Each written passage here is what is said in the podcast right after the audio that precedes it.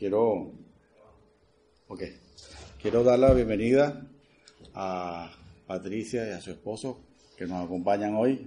Patricia es hermana de Galvita y están aquí eh, en un viaje de, de, turismo y de disfrute y han tenido a bien acompañarnos esta mañana. Bienvenidos. Eh, vamos a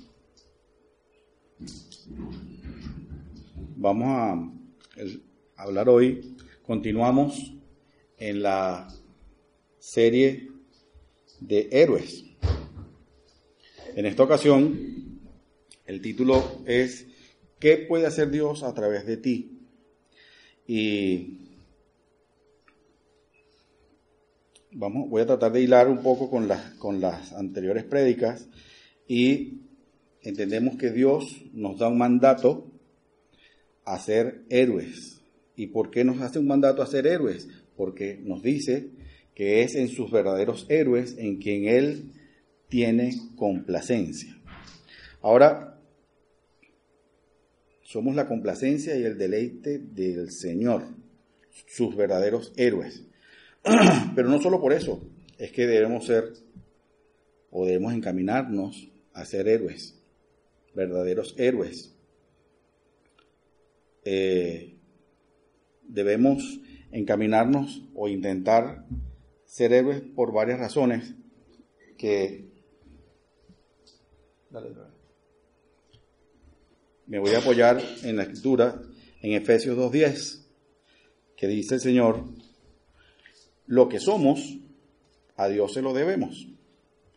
Él nos ha creado por medio de, de Cristo Jesús para que hagamos el bien que Dios mismo nos señaló de antemano como norma de conducta. Eso dice la versión La Palabra. En otra, en otra versión, que me parece maravilloso como lo plantea, dice, pues somos la obra maestra de Dios. Él nos creó de nuevo en Cristo Jesús, a fin de que hagamos las cosas buenas que preparó para nosotros tiempo atrás. Entonces, no solamente debemos ser héroes porque Dios se complace y se deleita en esas circunstancias. Somos, estamos llamados a ser héroes, verdaderos héroes, porque somos la obra maestra de la creación del Señor. Toda la creación, de toda la creación, nosotros somos su obra maestra. Y Dios, el Señor, eh, habiendo nosotros pecado y habiendo estado destituidos de la salvación, Él da el primer paso para reconciliarse con nosotros y envía a su Hijo, Jesús, Cristo, para que por medio de una segunda, un segundo nacimiento y a través del, acto de fe, de creer en que Cristo murió en la cruz por nuestros pecados, entonces pudiéramos volver a estar con Dios y a estar, a, ser en, este caso ya no solamente creación de Dios, sino ser hijo del rey de reyes, herederos de, de parte del creador. Entonces, en esa condición de hijos, Dios nos dice, nosotros, ustedes son mi obra maestra. Y por eso también entonces, haciendo honor a, esa condición, Dios nos llama a convertirnos en héroes. Además de eso, nos dice, hay una finalidad, de que hagamos cosas buenas que Dios preparó desde antes de los tiempos. Dios entonces, desde antes de los tiempos, tiene para nosotros un plan, un plan perfecto. ¿Ok? Eh, en Efesios 3:20 tenemos algo que apoya un poco más lo que yo estoy diciendo y dice, y en aquel que es poderoso para hacer todas las cosas mucho más abundantemente de lo que pedimos o entendemos, según el poder que actúa en nosotros. Entonces fíjense ustedes, ¿Quién es nuestro Señor, el creador de todo. Nosotros somos su, obra maestra. Y este Señor nuestro es capaz de hacer las cosas de manera no solamente abundante, no solamente es capaz de hacer todas las cosas, ni solamente de manera abundante, sino abundantemente todo. Todo a un grado que no somos capaces ni de pedir ni imaginar lo que Dios es capaz de hacer a través de nosotros por su gracia. Eh, cuando decimos entonces que Dios va a hacer cosas que no, puede, que no hemos pedido y que no nos hemos imaginado, yo quiero que ustedes hagan la siguiente reflexión. Debemos prepararnos para hacer más y todavía mucho más de lo que pedimos o imaginamos. O imaginamos. Tenemos que prepararnos para eso. Pero ahora complica un poco más la cosa. Ok, debemos prepararnos para pedir y hacer cosas más allá de lo imaginable. Pero al día de hoy, al día de hoy, a cada uno de ustedes, ¿qué le piden ustedes al Señor? ¿Qué se imaginan que el Señor puede hacer a través de ustedes para el servicio, para traer gente al concilio con el Señor, para que hacer el bien? ¿Cómo se imaginan ustedes, cada uno de ustedes, que pueden hacer? Imagínense lo máximo, imagínense lo máximo que ustedes puedan hacer. Bueno, mucho más abundantemente que eso que ustedes se imaginan. Y todavía lo que no se imaginan, eso puede hacer el Señor a través de nosotros para todos nuestros hermanos. Y ese es el objetivo. Dios va a reconciliar a todos, a todos, a todos nosotros, los seres humanos, por amor, por gracia, y utiliza, nos utiliza a nosotros que somos su obra maestra, en ese llamado a ser héroes. Eh, antes de, de, comenzar a hablar la historia del héroe de hoy, eh, yo voy a retomar los dos versículos que, que, por los donde comencé al final. Los voy a retomar y voy a hacer una reflexión respecto de eso. Quisiera que en sus mentes quedara Dios puede hacer, lo repito, y aquel que es poderoso para hacer todas las cosas mucho más abundantemente de lo que pedimos o entendemos. Quisiera que se quedaran pensando en qué pedimos y qué nos imaginamos y traten de contrastar con lo que Dios va a hacer con nosotros de qué vamos a hacer vehículo, de qué obras maravillosas vamos a hacer vehículo de Dios para que esas obras se materialicen. Bien, el héroe de hoy se llamó Gedeón. Gedeón quiere decir el hombre que tala, el hombre que corta, el hombre que taladra. Gedeón pertenece a a la tribu de menor número del pueblo de Israel, a la más débil, ¿sí? a la más humilde. Y la historia empieza así. En jueces 6 vemos que el Señor dice, los israelitas hicieron lo malo a los ojos del Señor. Entonces el Señor, entonces el Señor los entregó a los madianitas durante siete años. ¿Qué hicieron los el pueblo de Israel. El pueblo de Israel, a pesar de todas las cosas que Dios había hecho por el pueblo de Israel, sacarlo de Egipto, cruzaron el mar, todas las cosas que se relatan en la, Biblia, eh, empezaron a idolatrar a otros dioses, o se hicieron de otros dioses. Y Dios dado que Dios respeta nuestro libre albedrío, pues entonces solamente Dios dijo, bueno, cuando creamos apegos tan fuertes que nos hacen olvidar a Dios, Dios, en su respeto, nos deja a esos apegos. Y no es que nos deje, quiero, quiero aclarar eso de que nos deja. Es que las acciones tienen consecuencias.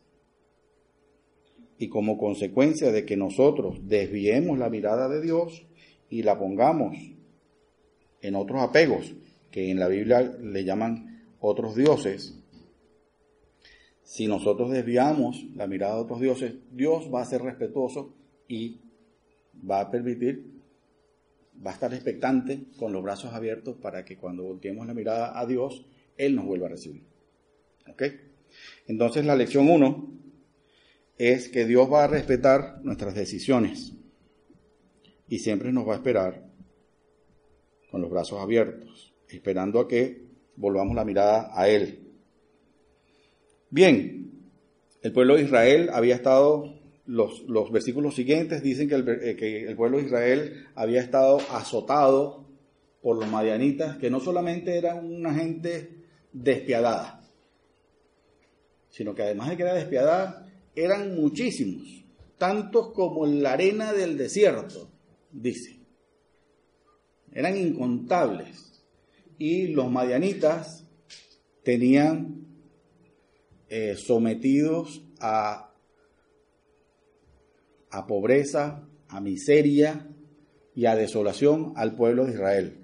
Se comían todos sus cultivos, los dañaban, se llevaban todo su ganado, sus, sus, eh, sus burros, relatan porque al parecer andaban en burros, todo se lo llevaban, al punto que el pueblo de Israel optó por cavar hacer cuevas en la roca y en las montañas para refugiarse allí, a ver si de ahí no lo conseguían. A pesar de eso, los tenían barridos, los tenían sumidos en la más profunda miseria. En ese contexto, y a pesar de, lo que estaban, de esa miseria en la que estaban, el pueblo de Israel apartó su mirada de Dios y aceptó otras se apegó a otras cosas a lo que los sustituyó por Dios. Bien. Transcurridos esos siete años, el pueblo de Israel finalmente clama al Señor. Señor, por favor, ayúdanos. Y el Señor escucha. En jueces del versículo 6 al 12, voy a permitirme leer, dice, entonces los israelitas clamaron al Señor por ayuda. Cuando clamaron al Señor a causa de Madián, el Señor les envió un profeta quien dijo al pueblo de Israel, esto dice el Señor Dios de Israel, yo te saqué de la esclavitud en Egipto, te rescaté de los egipcios y de todos los que te oprimían, expulsé a tus enemigos y te di sus tierras te dije, yo soy el Señor tu Dios. No debes rendir culto a los dioses de los amorreos, en cuya tierra ahora vives. Pero no me hiciste caso. Dios les le está enviando un mensaje de por qué están en las circunstancias en las que están.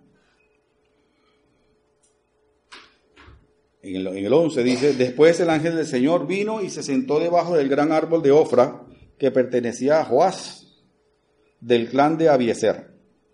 Gedeón, hijo de Joás, estaba trillando trigo en el fondo de un lagar para esconder el grano de los madianitas. Entonces el ángel del Señor se le apareció y le dijo, Guerrero valiente, el Señor está contigo.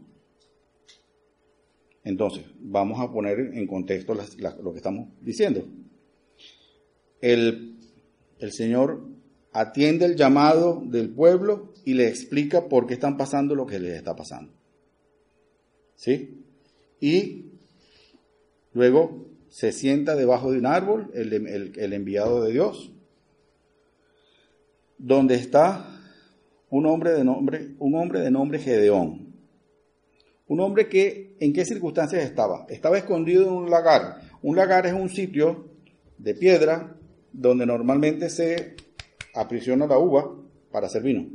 Pues este hombre estaba allí escondido moliendo el trigo para ver si los madianitas no lo, no lo, no lo encontraban. Entonces, Gedeón estaba allí abatido, sintiéndose miserable por lo que les estaba haciendo sentir los madianitas, frustrado, empobrecido y escondido. Y este ángel del Señor le dice, guerrero valiente, el Señor está contigo. En esas circunstancias, difícilmente alguien se siente guerrero y mucho menos valiente, porque está abatido. Lleva siete años llevando golpes, miseria y frustración. Entonces, Gedeón contesta, Señor, si el Señor está con nosotros, ¿por qué nos sucede todo esto? ¿Y dónde están todos los milagros que nos contaron nuestros antepasados? ¿Acaso no dijeron el Señor nos sacó de Egipto? Pero ahora el Señor nos ha abandonado y nos entregó en manos de los madianitas. Fíjense que ya el ángel había explicado por qué estaban en las circunstancias en las que estaban, pero la situación de las circunstancias de esta gente y en particular de Gedeón eran tan apremiantes que no le permitían escuchar ninguna explicación. Y todavía él pregunta, pero bueno, ¿por qué me está pasando esto? Se olvidó, se olvidaron, no tomó en cuenta lo que le dijo el ángel de por qué estaban en esas circunstancias. Entonces, cuando estamos en problemas, cerramos nuestro oído y solamente estamos para quejarnos solamente estamos para, para, que, para pedir ayuda sin argumentos. Lo que queremos es ayuda. ¿Se les parece eso conocido en la vida real? En mi vida sí, a mí me ha pasado, lamentablemente. Bien, entonces fíjense, Gedeón está lleno de miedo y de frustración y escuchando las voces de las circunstancias. Cuando, cuando, cuando eh, leí esto me, me, encantó, escuchando las voces de las circunstancias. ¿Qué voces son esas?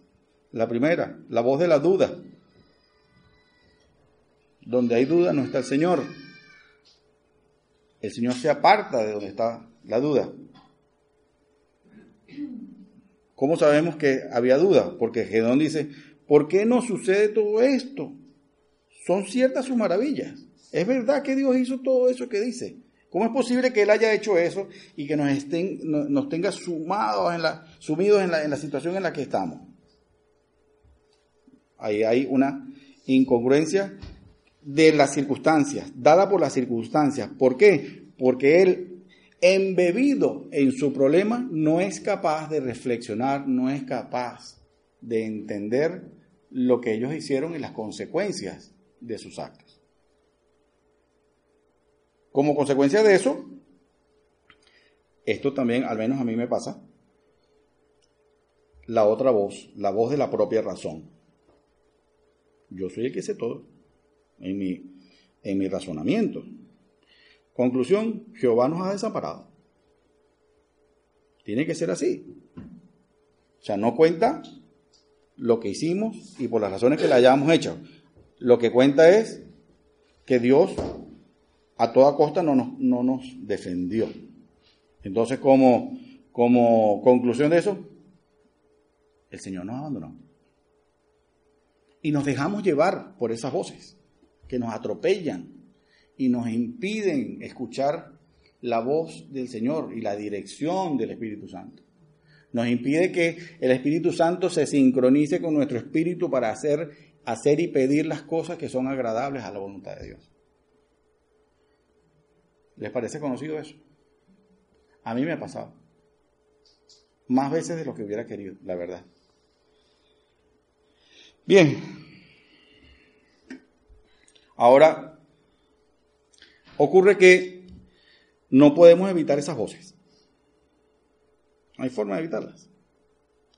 Lo que sí podemos es elegir, oír y creer las palabras de Dios por encima de todas las demás. Eso sí podemos.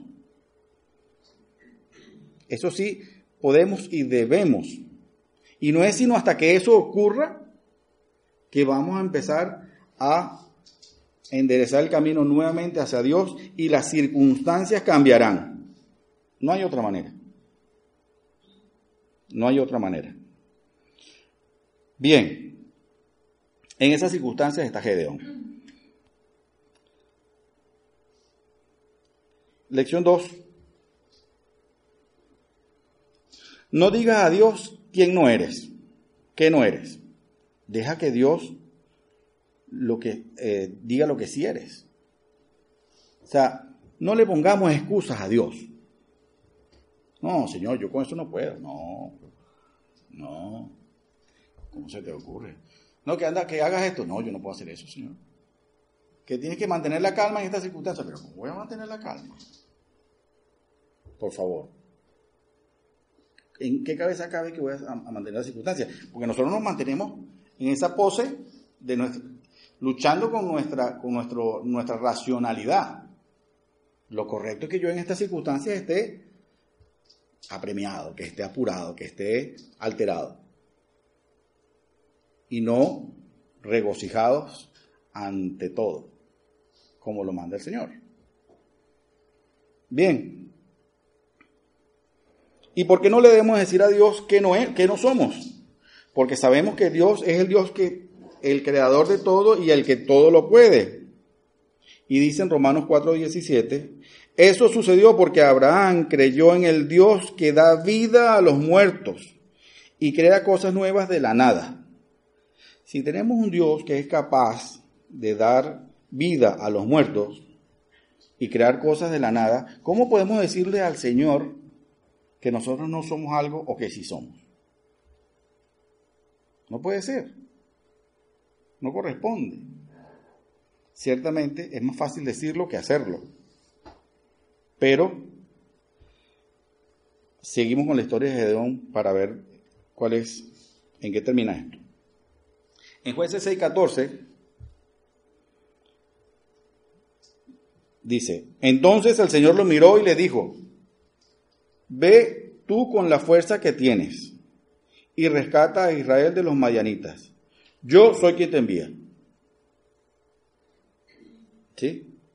Y cuando le dijeron esto a Gedeón, dijo, bueno, está bien, o sea, está bien, yo voy con mis fuerzas, pero, pero es que ellos son muchos. Dice la Biblia que eran alrededor de 135 mil madianitas, los solo guerreros. Solamente los guerreros, 135 mil. ¿Mm? bueno, Señor, pero yo tengo un ejército que ahí apurando, apurando, podemos llegar a 15 mil. 15 mil, 135 entre 15 mil, nos va tocando como de a 8. Está difícil, Señor. Este, yo creo que de verdad soy yo. Yo no, yo, yo o sea, o sea, eh, dice, dice el relato, eh, Señor, pero, pero nosotros, la, la, menor de las tribus, la más insignificante, la más pobre, la, la menos importante, yo soy el menor. Entonces, yo, sí, porque si Dios quiere que así sea, así va a ser. No se trata, no se trata de que creamos nosotros que es es lo que Dios quiere que sea. Y eso es difícil de entender. Ahí la, lección 3 es maravillosa. Y es, en Venezuela le decimos, mensaje, le decimos que es un mensaje de García. Pero bueno, dice, si Dios te envía, es porque Dios está seguro de que eres la persona indicada para realizar con éxito el trabajo encomendado. Punto.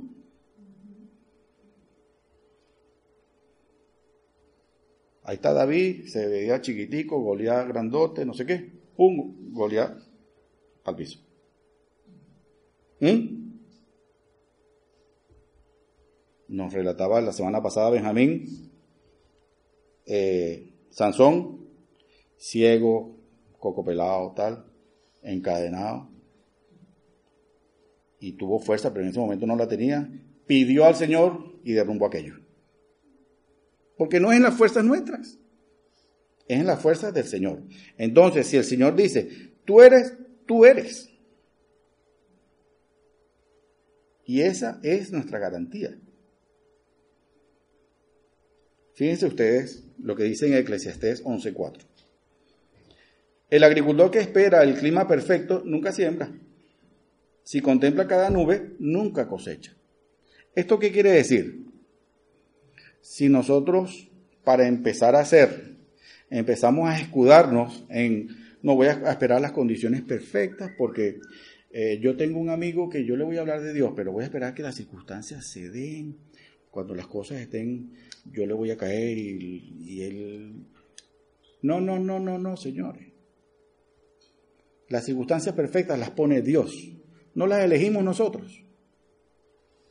No las elegimos nosotros. Y no podemos escudarnos en lo que a nosotros nos parece que sean las condiciones perfectas, porque las condiciones perfectas difícilmente llegan. Lo que sí llega en condiciones perfectas o no perfectas según nuestro criterio, lo que sí siempre llega es que Dios nos lleva de la mano, siempre. Y esa es nuestra fortaleza y esa es nuestra garantía. Dios siempre nos va a llevar de la mano. Bien.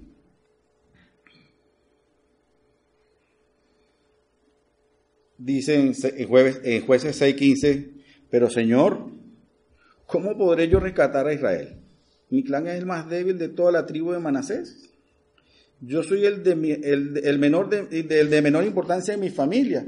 Excusa, pero, pero, fíjense que pero, pero Señor, un momentico, pero, pero, pero, pero. Hay tantos peros que le ponemos al Señor que nos roban la bendición. Sustituyamos ese pero por sí, Señor. Estamos llenos de peros para todo. Bien. ¿Qué queremos decir con este con estos peros? La lección 4. Dios no nos está buscando a nosotros por nuestras habilidades. Dios lo que quiere es nuestra disponibilidad, disposición. Dios eh, no nos está buscando, eh, no, necesito algo para un alto. Y se va a buscar al bajito. Porque Dios es así. Dios necesitaba que alguien se enfrentara al faraón en Egipto. Y se buscó un tartamudo. Tela marinera. ¿Mm? ¿Ustedes se han puesto a pensar en eso? que pareciera que, bueno, es que Dios lo hace a propósito. Es que lo hace a propósito, para demostrar que no es en nuestras fuerzas, es en las fuerzas del Señor, donde Él muestra y demuestra que Él es el que lleva la pauta de, de los actos y de las acciones y de los sucesos, para que nadie se gloríe. ¿Ok? Bien, el Señor le dijo, yo estaré contigo y destruirás a los madianitas como si estuvieras luchando contra un solo hombre. El relato continúa y fíjense que ya 15.000 contra 135 parecía ser difícil. Pero el Señor dice, mira, un momentico, 15.000 son muchos. Vamos a hacer una prueba, vamos a hacer vamos a pasar una zaranda aquí y vamos a eliminar algunos, a eliminar algunos cuantos que no deberían participar de esa lucha. Lo primero es pregunta, que dile que los que tengan miedo se vayan. Y Gedeón se pone al frente. Es para los que tengan miedo, tranquilos, se pueden ir para sus casas, no pasa nada. Y se fueron un montón. Claro, no iban a tener miedo. Les tocaba como de a 8 o de a 10 por persona. ¿Sí?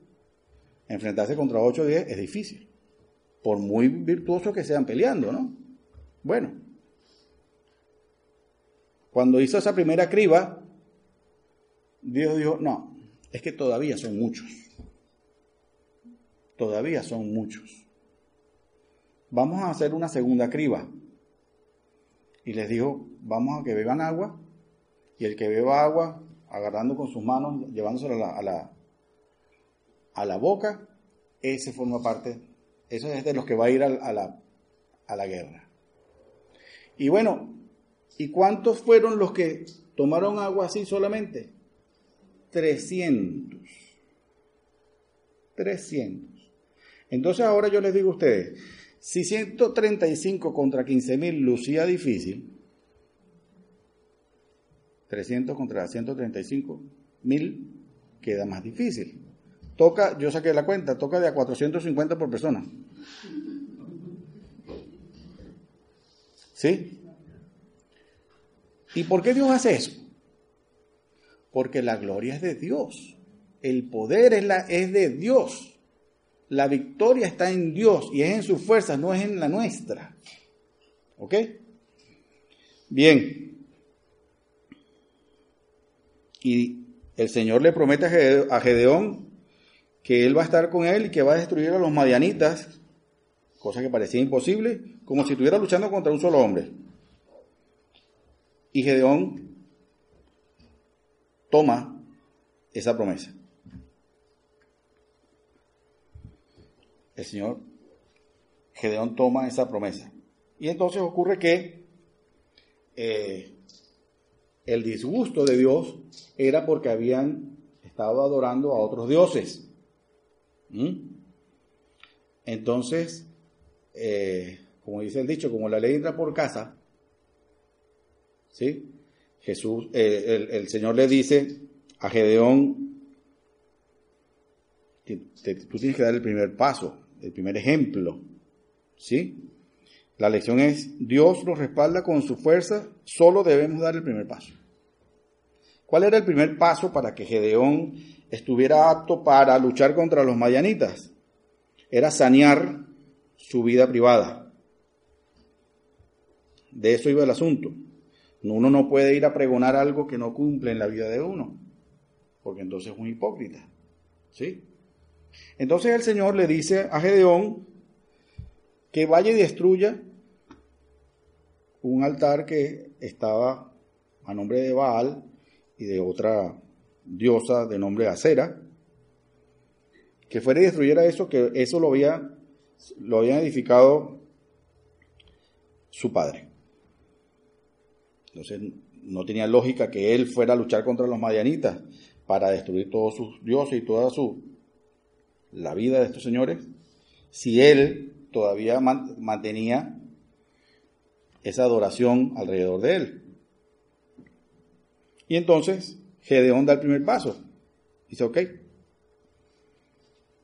está bien, yo voy a limpiar mi vida. Y fue y destruyó el, el altar que había ahí a Baal. Y por eso se ganó el nombre de eh, Jerobaal. Le dieron el nombre a Gedeón después de eso. Que quiere decir que Baal se defiende a sí mismo. ¿Por qué? Porque resulta ser que Gedeón, a pesar de que él dio el primer paso,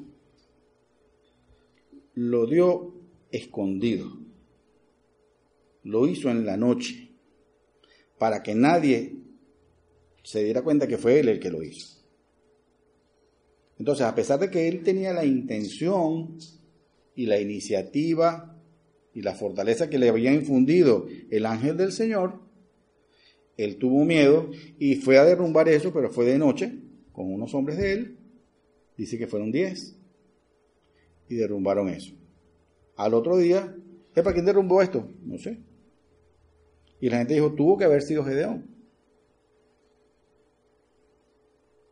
Entonces la gente, amotinada, agarró y dijo, entréganos a Gedeón para matarlo porque ha destruido el altar de Baal. Entonces el padre de, de Gedeón, padre amoroso como todos los padres, dijo, bueno, un momentico, ya va. Si Baal Baal es Dios, si Baal es un Dios, que Él se defienda. Que Él se defienda del que lo destruye.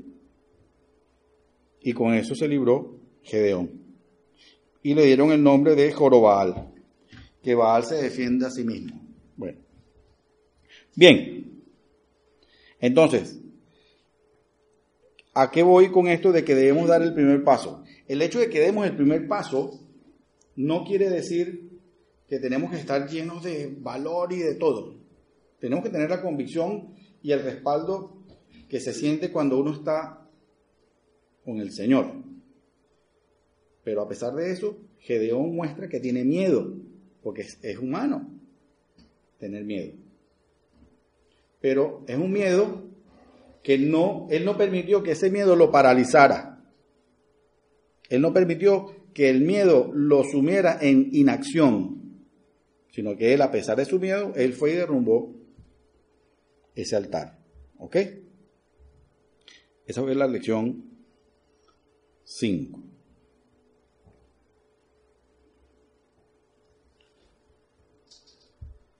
Entonces, una vez que está destruido, una vez que está destruido, eso nos queda una lección. Es necesario que limpiemos nuestra vida privada. Antes de que Dios nos use en público, debemos limpiar nuestra vida privada. Dice Jonás 2.8, los que rinden culto a dioses falsos le dan la espalda a todas las misericordias de Dios. Si estamos por seguir los pasos que Dios quiere que andemos, no podemos dar la espalda al Señor. Y tendremos que ser valientes y eh, ponernos esbeltos, ponernos esbeltos sobre nuestra, sobre nuestra debilidad y en el nombre de Dios hacerle frente a esas miserias. Dicho esto, en jueces 6, 25 al 26 dice, entonces el Espíritu ya, después de que Gedeón limpió su vida privada, él se va creciendo. ¿Sí? Y dice, entonces el Espíritu del Señor vistió a Gedeón de poder Gedeón tocó el cuerno del carnero como un llamado a tomar las armas, y los hombres del clan de Abieser se le unieron. Cuando lucía que los madianitas eran invencibles, que no tenía sentido hacerle frente porque eran tantos que no había forma de, de, de llegar a ellos y de vencerlos, Gedeón, investido del poder del Señor, con autoridad, se va a hacerle frente a los madianitas. Y fíjense ustedes, el resto de los, el capítulo 7 y 8, habla, 6, 7 y 8 de jueces, habla de toda la historia en detalle. Y los invito a que la lean, porque han podido quedar 300 como han podido quedar 30. ¿Sí? Porque Dios, en su poder, en una manifestación de poder elocuente y tremenda, agarró y dijo, bueno, esta es la estrategia. Vamos a dividirnos en tres grupos de 100 y vamos a rodear a los madianitas. Y llevaban en, su, en sus manos una trompeta, ¿sí? Y una, y una, una antorcha. Era lo único que llevaban. Y rodearon a los madianitas y empezaron a tocar esas trompetas y a meter gritos. Y los madianitas se enloquecieron de pánico, al punto que empezaron a matarse entre ellos. ¿Cuántos de los guerreros de Gedeón cayó? Ninguno. Ninguno. De ese, de ese ejército enorme de 135 mil personas lograron escapar 15 mil, que después los atajaron en un paso y los mataron. Cuando contamos con el respaldo del Señor, para hacer esas cosas que pensamos que no somos capaces de hacer, para enfrentar a nuestros miedos, para hacer todas las cosas que decimos que son imposibles, imposibles que nos ponemos nosotros mismos, que nos infundimos, miedos que nos infundimos nosotros mismos. Entonces, cuando vencemos eso en nombre del Señor, somos sencillamente invencibles. Todo para la honra y la gracia de nuestro Señor. Bien. Finalmente, lección 7. Dios te llama primero al arrepentimiento y el poder de Dios viene después, para hacer más de lo que pedimos o imaginamos. Dios nos reconcilia con Él a través de Cristo. Nosotros nos convertimos en herederos de la vida eterna. Y luego de que nos arrepentimos, entonces somos beneficiarios y protagonistas para hacer más de lo que pedimos o imaginamos en este momento. Retomo entonces lo que había dicho al principio. ¿Qué pedimos? ¿Qué nos imaginamos? ¿Qué resulta hoy tan difícil? ¿Tiene sentido que las cosas que hoy nos resultan difíciles sigan siéndolo? contamos con el respaldo del Señor. Y mientras tengamos el respaldo del Señor, vamos a salir victoriosos.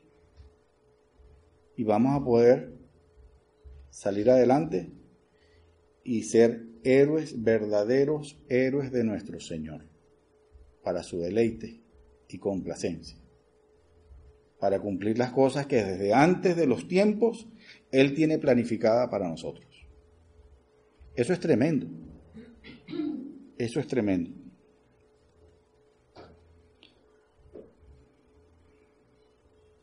Yo quiero hacer una similitud de cuánto nos parecemos nosotros a Gedeón. ¿Creen que nos parecemos a Gedeón? ¿Sí? Nosotros tenemos los mismos peros de Gedeón.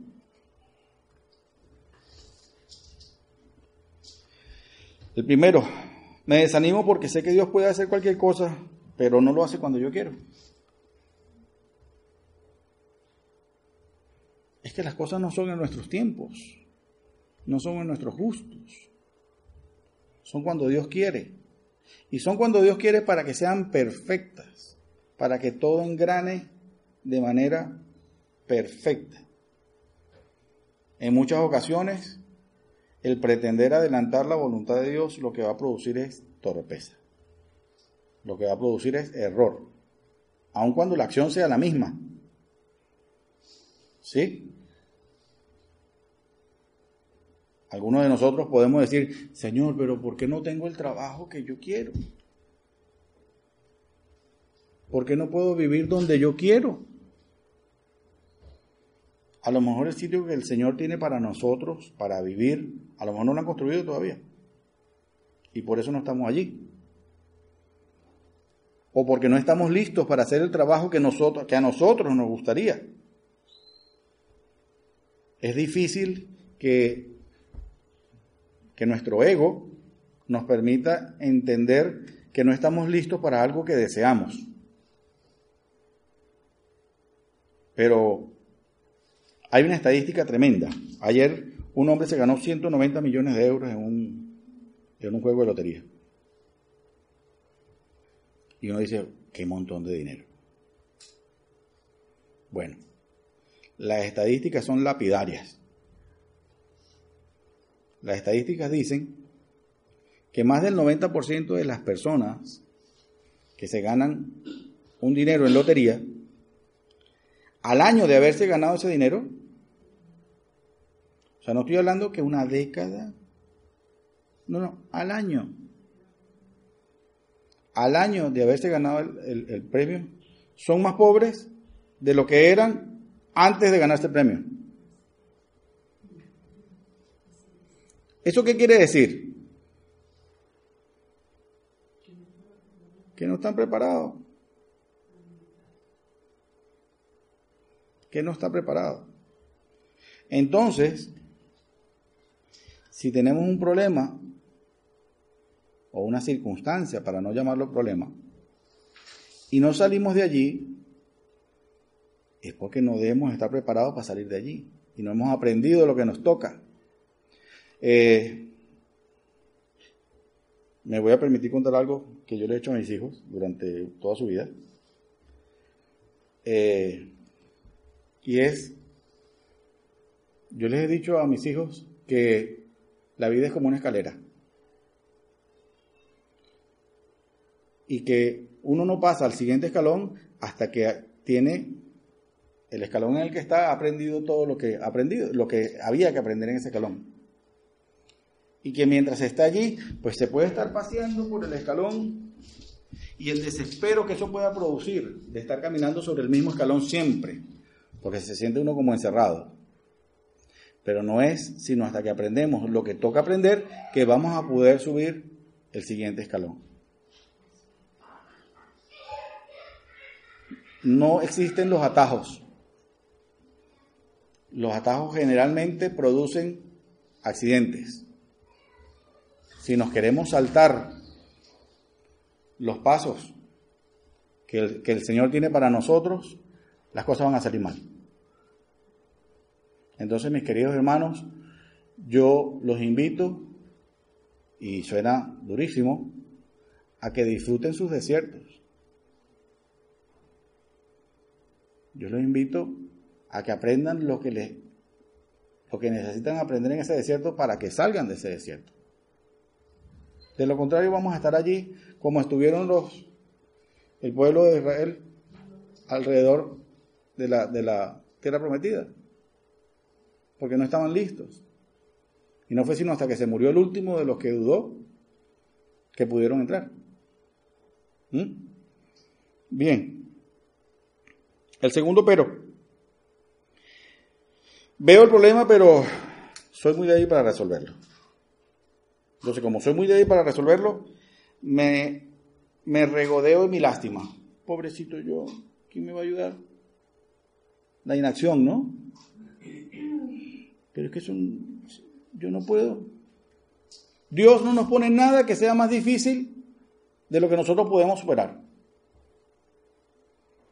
Y si eso es así, pues entonces entiendan y enfrenten las circunstancias, entendiendo que esto pareciera muy difícil, pero si Dios lo está permitiendo, es porque yo voy a poder ser capaz.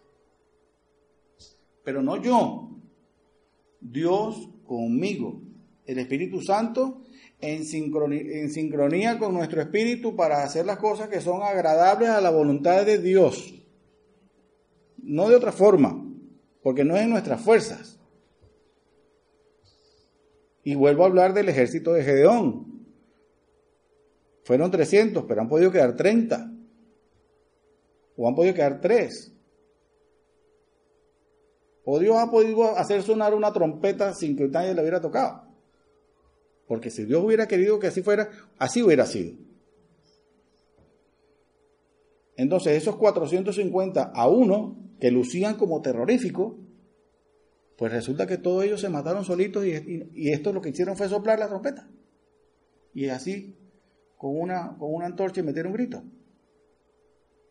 Pero ¿por qué eso fue suficiente? Porque el Espíritu de Dios estaba en ellos, que los respaldaba y le daba la fortaleza necesaria para abatir a estos, a estos hombres que por tradición eran desalmados, crueles, implacables. No les hablé de la señal que pidió Gedeón, pero les invito a que, a que lo a que lean jueces del 6 al 8. Se las relato rápidamente. Gedeón, cuando el ángel le dice, mira, que tienes que ir a, a librar al pueblo de Israel de los madianitas, dice, mira, está bien, bueno, está bien, sí, yo, yo, yo acepto, está bien.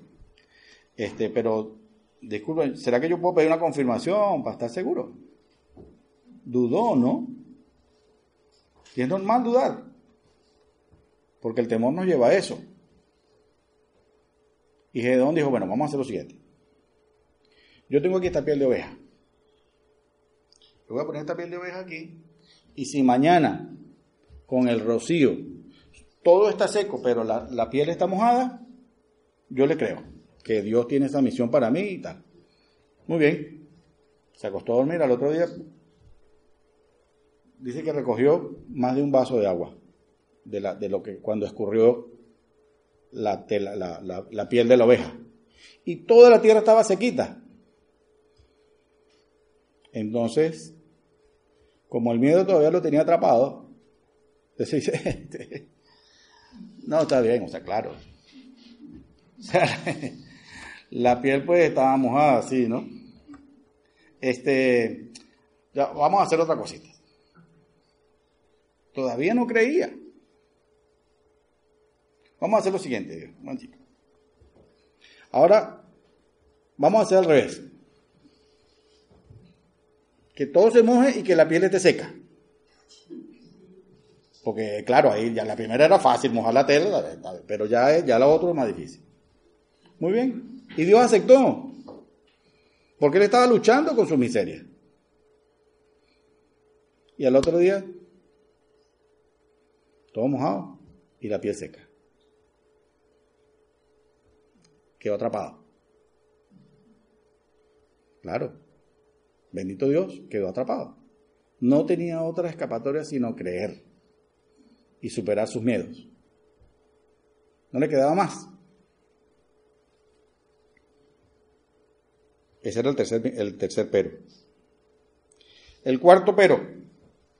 Miro los números para tomar ánimo, pero olvido al Dios de la victoria. Cuando Dios le dice a Gedeón que vaya a enfrentar a los madianitas, se sacan números. 135 contra 15. Nos va tocando como de a 8, 9. Nosotros, entonces, no, me digo yo, pero es que nosotros somos los más humildes, los más, o sea, como que no.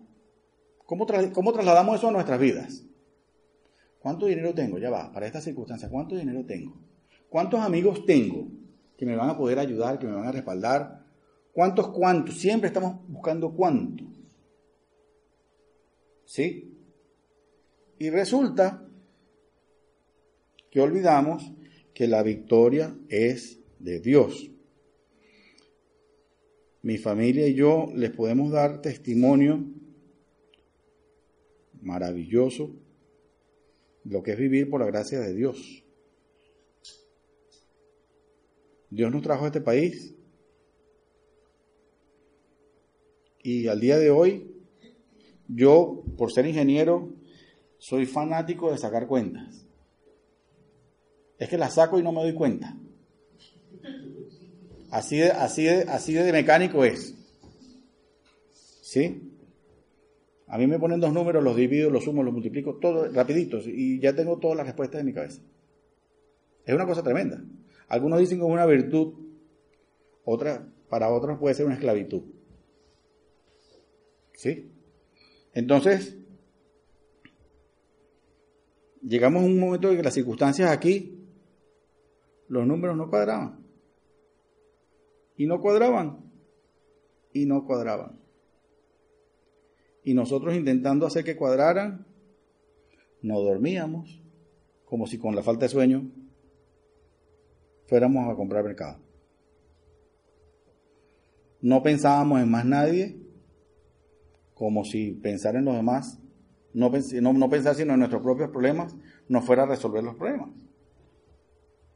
No nos ocupábamos ni siquiera de ver los hermosos atardeceres de otoño que yo no sé si ustedes los están disfrutando.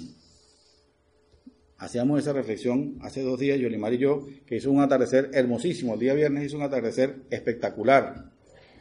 Y Yolimar me dice, Rafael, hace un año yo no me daba cuenta que, esta época del año era tan hermosa que habían estos atardeceres. Y yo le dije, pues yo tampoco. A cosa terrible.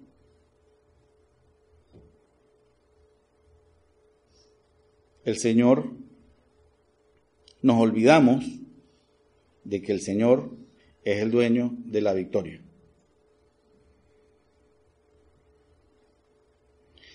Y quinto, Dios me ha llamado, yo lo sé, en las últimas cinco prédicas se ha remarcado el llamado que Dios nos hace, pero a veces siento temor.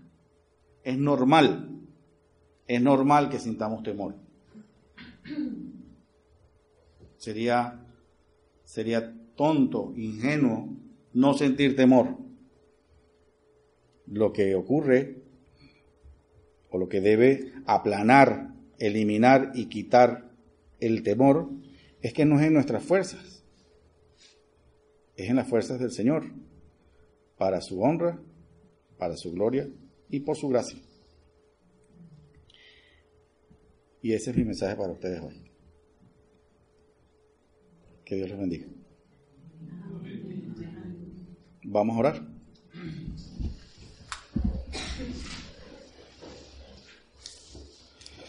Señor Padre, bendito seas. Gracias Padre por este día, gracias por tus palabras, por tu enseñanza. Gracias Señor por las características que tenemos de Gedeón. Gracias Padre porque tú nos prometes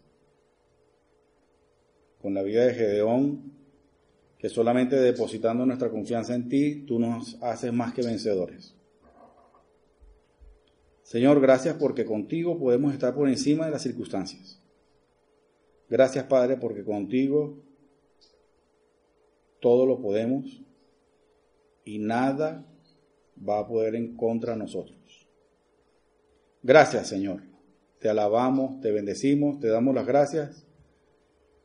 En este momento Queremos orar a ti, Señor, de manera especial, muy especial, Padre Santo, por nuestra hermana Irma, para que la bendigas, para que la toques, Señor, para que fortalezca su espíritu, su alma y su cuerpo. Tócala con tu manto de salud y de vida, Señor. Gracias por ella, Padre Santo. Solo tú puedes darle la tranquilidad y la paz que sobrepasa todo entendimiento. Te damos las gracias por la vida de nuestra hermana y la ponemos ante ti para que la acompañes en sus exámenes médicos y que pueda ella estar tranquila, mantenerse firme, confiada en que tú te vas a glorificar y confiada en que un milagro maravilloso está en camino para ella. Gracias Señor por toda la iglesia, por todos los que aquí estamos. Te alabamos, te bendecimos, te pedimos que nos acompañes en esta semana, que nos cuides, que nos permitas ser herramienta e instrumento tuyo para todas las personas que nos encontremos en nuestro camino y gracias. Gracias por todas y cada una de nuestras luchas. Gracias por todos y cada uno de nuestros desiertos, Padre. Los ponemos ante ti y te damos las gracias, Padre. Eres santo y maravilloso. Y en eso confiamos, Padre. En el nombre poderoso de tu Hijo Jesucristo te alabamos, te bendecimos y volvemos a nuestros hogares confiados de que tú te ocupas de todas nuestras vidas. Amén, Señor. Amén.